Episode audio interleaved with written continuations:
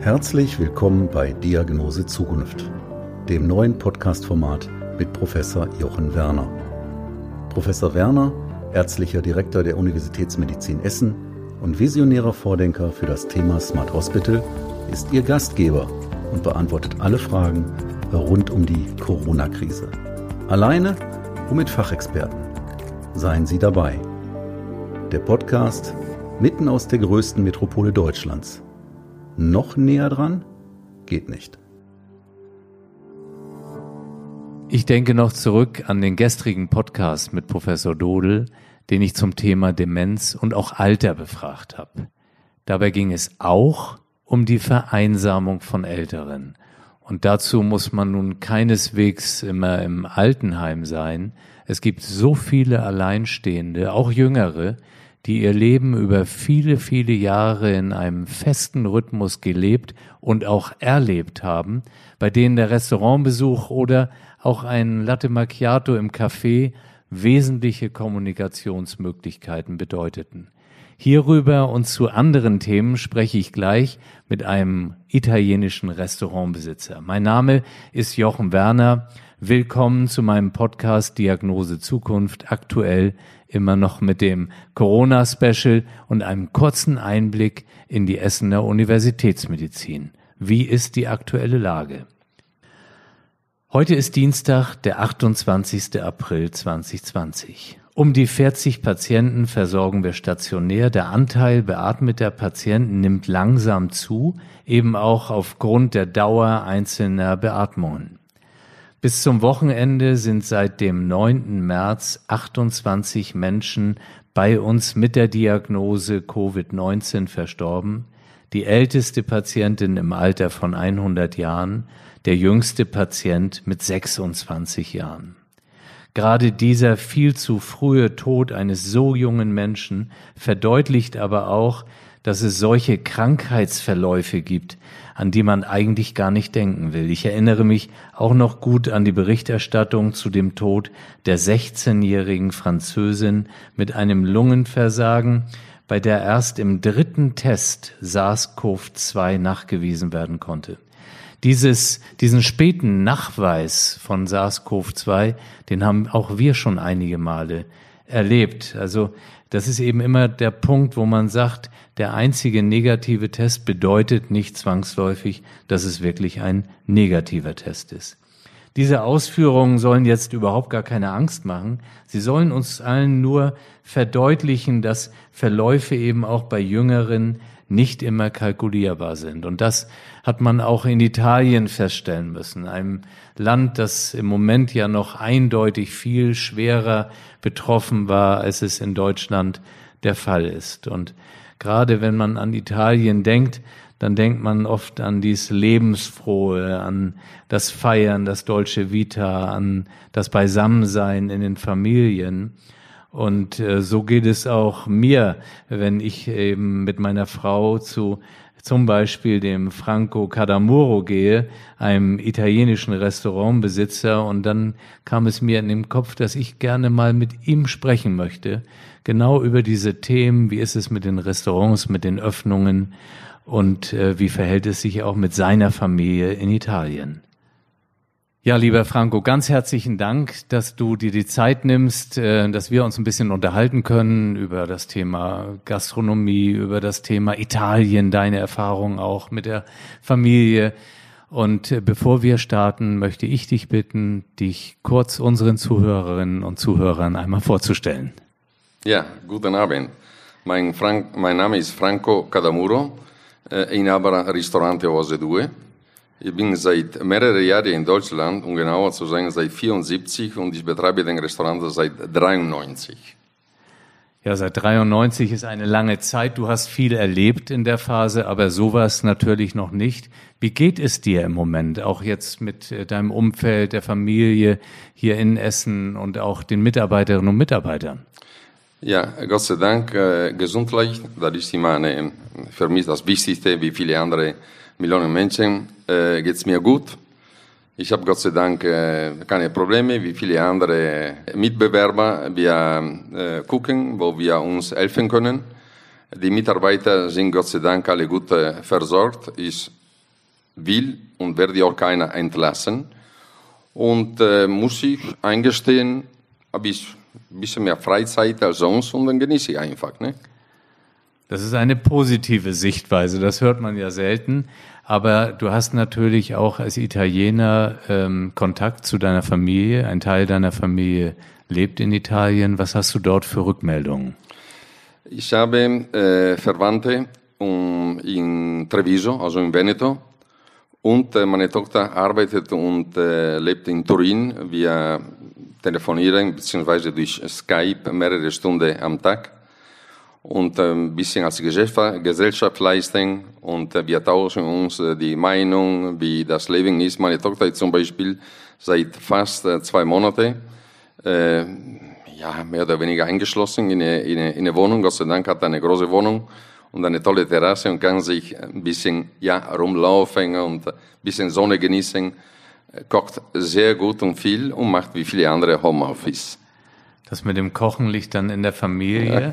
Was hat deine Tochter berichtet äh, zu den Auflagen auch, wie sie sich zu verhalten haben, wenn du das jetzt im Vergleich äh, zu Deutschland siehst? Das sind äh, viel, viel strenger. Ne? Das geht äh, einmal die Woche, darf nur der Freund äh, rausgehen, der geht einkaufen, immer Freitag, sonst äh, sie dürfen sich gar nicht bewegen. Ne? Wenn man zum Beispiel eine, einen Hund besitzt, kann man kurz Gassi gehen, immer mit äh, einer Auflage und Unterlage. Ne? muss ich immer begründen, weshalb ich außer Haus gehe.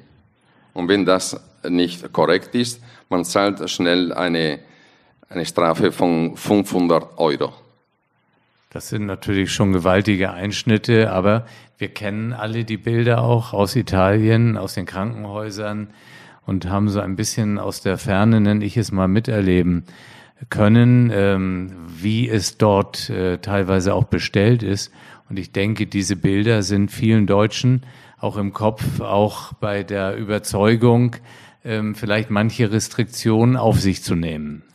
Ja, ja, das ist, äh, ist äh, Gott sei Dank ist, ist das äh, passiert, weil wir sind gesundheitsmäßig beziehungsweise ja, bettmäßig, Zahlen, was auch immer, sind wir nicht so gut aufgestellt wie Deutschland. Ne? Äh, A und B, nach meiner Meinung nach haben die paar Wochen zu spät reagiert. Ja, aus deiner Sicht hätte man äh, früher reagieren können. Wie, nehmen es, wie nimmt es die Bevölkerung wahr? Wird dort äh, viel Kritik auch geäußert oder nimmt man es so hin? Wie ist dein Eindruck? Ja, wir sind die besten Kritiker der Welt. Und äh, natürlich, wir sind als äh, Italiener, wir sind leicht zufriedenzustellen, aber eigentlich immer unzufrieden. Aber die Italiener sind für mich ja auch ein Volk, das das Leben durchaus genießen kann. Ähm, ich sag mal, das Beste ist äh, dies äh, Dolce Vita. Und wie kommst du jetzt auch mit dieser Situation persönlich zurecht? Ähm, du hast vorhin gesagt, du hast ein bisschen mehr Freizeit, du genießt es auch. Aber natürlich trotzdem, man richtet sich auf dieses mögliche Ziel, wann kann es wieder losgehen? Ja, das ist äh, natürlich, äh, wäre mir viel lieber, wenn eine, eine gewisse äh, Zeitpunkt genannt hätten, beziehungsweise Datum oder irgendwas. Im Moment äh, leben wir mehr oder weniger in, eine, in eine Ungewissheit. Wir wissen nicht, was, was oder wann was los ist oder wieder losgeht. Ne? Also du meinst im Grunde, wenn man so wüsste, es ist, was weiß ich, der 15. Mai oder der 1. Juni, dann kann man sich darauf einstellen und äh, ihr könnt eu eure Planung darauf besser ausrichten. Ja, genau so. Mit, natürlich mit äh, gewisse bestimmte Auflage, um Gottes Willen. Wir sind, ist, sind uns zum Teil bekannt oder wollen wir natürlich mitziehen, mitmachen. Ne? Aber wie gesagt, ne? lassen wir uns überraschen. Ne? Bei all diesen Themen äh, ist es natürlich so, und ich sag mal, wenn man an Italien denkt, man denkt auch an Rom, man denkt an den Papst, man denkt an diese leeren Plätze, an den leeren äh, Markusplatz. Ähm, wie empfindest du das? Hilft da jetzt auch der Glaube daran, äh, damit umgehen zu können, das zu bewältigen? Wie, wie ist es für dich persönlich? Für mich, äh, Glauben ist sehr wichtig, aber äh, wenn sind viele, die daran glauben, ist natürlich macht noch stärker. Spricht jetzt, äh, habe ich im Fernsehen zum Beispiel gesehen, der Papst, das äh, jeden Tag für uns äh, betet. Wenn die Kirche oder das Dom oder Petersdom voll wäre, wäre natürlich mir lieber, ne? dann hätte ich mehr, mehr Kraft, äh, mehr Emotionen würde ich daraus gewinnen. Ne? Alleine macht mich ein bisschen traurig und gibt mir nicht äh, genug die, die, die Kraft, äh, mitzubeten eigentlich. Das ist ein ganz interessanter Aspekt. Ich kann das gut nachvollziehen. Wenn man ansonsten diese Kraft spürt, ja, die ganze Gemeinde ist dort und äh, demgegenüber sieht man eine einzelne Person, wer auch immer das dann ist, denkt man, naja gut, ähm, das kann ich gut nachvollziehen. Das hast du gut gesagt, Franco. Ja, ja, der ist, wie gesagt, unsere Kirchenüberhaupt, aber äh, wenn ein paar mehr dabei sein würden, da wäre mir lieber. Ja, lieber Franco, du hast noch eine andere Besonderheit. Du bist Italiener und hast einen deutschen Pass. Wie kam das? Ja, ich habe mich dazu entschieden, äh, weil ich schon damals, als ich nach Deutschland kam, wie ich von Ihnen erwähnt habe, also 74, ähm, habe ich mich sofort hier wohlgefühlt, bin ich damals nie benachteiligt worden, also genauso wie heute, habe ich mich einfach so sofort wohlgefühlt hier in Deutschland. Deswegen nennen die mich auch im Dorf Il Tedesco, also der Deutsche. Und wenn ich das jetzt höre, dann sprach ich mich natürlich, äh, ich weiß, du bist auch Fußball begeistert, dann sage ich, zwei Herzen schlagen in einer Brust. Wie kommst du damit zurecht? Ja, vielleicht hören ein paar von meinen Gästen nicht so gerne. Also ich bin nicht Fan, aber Sympathisant von Schalke 04. Habe ich die Freude gehabt, äh, damals äh, im Parkstadion zu sein ist schon ein paar Jährchen her. Und äh, habe ich mir Spaß daran gehabt. Ich weiß nicht warum, kann ich nicht erklären, aber ist nun mal so.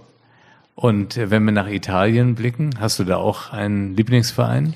Ja, das, äh, wenn ich das sagen, hören wieder nicht so gerne ein paar von meinen Gästen, weil die gegen Berlusconi sind. Und das war die Mannschaft von Berlusconi, AC Milan.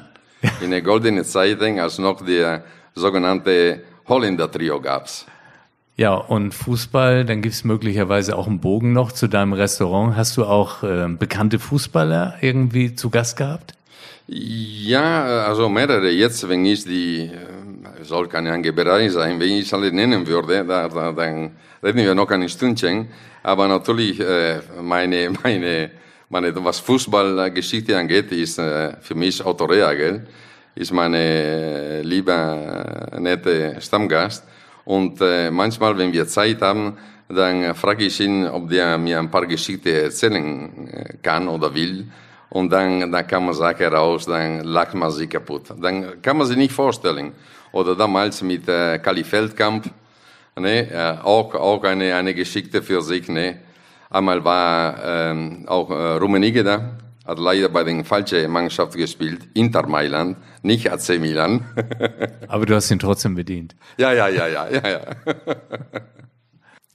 Gegen Ende dieses Podcasts komme ich dann immer darauf zu sprechen, was du vielleicht aus deiner Sicht, aus deiner Branche ähm, den Zuhörerinnen und Zuhörern auch für einen Rat geben kannst. Ja, das ist, äh, hoffe ich nochmal, wie viele andere, dass bald wieder losgeht, damit die äh, Vorfreude noch größer ist. Ne? Wieder ein Teller Pasta bei mir zu genießen oder ein Gläschen Wein oder einen, einen tollen Spruch, was auch immer. Ich, ich, ich habe immer gefreut auf meine Gäste, weil ich die erstmal äh, genossen habe als äh, tolle Menschen. Und das, was gerade jetzt auch dabei rauskommt, es ist ja nicht nur der Restaurantbetrieb, es sind genauso die Zulieferer ja, mit, mit denen du dich ja auch austauscht. Ja, ja genau. Die sind, äh, die sind sehr, sehr besorgt.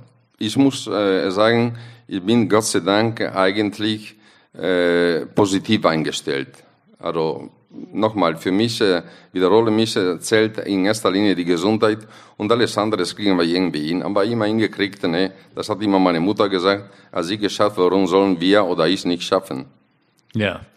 Äh, klasse gesagt. Franco, zum Ende meine Frage. Der Podcast heißt Diagnose Zukunft. Wie blickst du in die Zukunft? Wie glaubst du, wird sich das jetzt weiterentwickeln? Ich hoffe, dass wir was daraus gelernt haben. Ne? wir, wir alle. Plötzlich geht alles ohne Flüge, ohne Urlaub, ohne tausend Sachen, die wir, äh, haben wir immer gedacht, die wären unverzichtbar. Und wir sehen heute, wir sind wieder in einer Normalität, wir genießen mehr zu Hause. Ich rede, muss ich eingestehen, rede ich äh, viel mehr mit meiner Frau. Ist, ist so, ist so, was äh, früher sonst äh, nie, jetzt nicht getan haben, übertreibe ich, ne, aber viel, viel weniger. Ja, natürlich, weil man einfach in der Familie auch wieder zu Hause ist, sich austauschen kann und wenn man das hinbekommt, ist es natürlich auch ein großes Geschenk. Viele sitzen alleine zu Hause, die darf man nicht vergessen. Für die war aber auch ein Restaurantbesuch eine, eine ganz wichtige Säule der Kommunikation und das ist weggebrochen für diese. Ne? Deswegen denke ich, ähm, es ist so vielschichtig, das Problem. Bei dir bedanke ich mich ganz herzlich, dass du dir die Zeit genommen hast, dass wir uns ein bisschen austauschen konnten, auch über deine speziellen äh, Erfahrungen und Sichtweisen. Vielen, vielen Dank, Franco. Bis hoffentlich bald in deinem Lokal. Ich freue mich auch ganz besonders darauf. Okay, Jochen. Danke und schöne Grüße an alle. Bleiben oder werden Sie rasch gesund? Wir füreinander und Chance Corona sind meine beiden Hashtags zur Verabschiedung. Ihnen und Ihren Lieben alles Gute, Ihr Jochen Werner.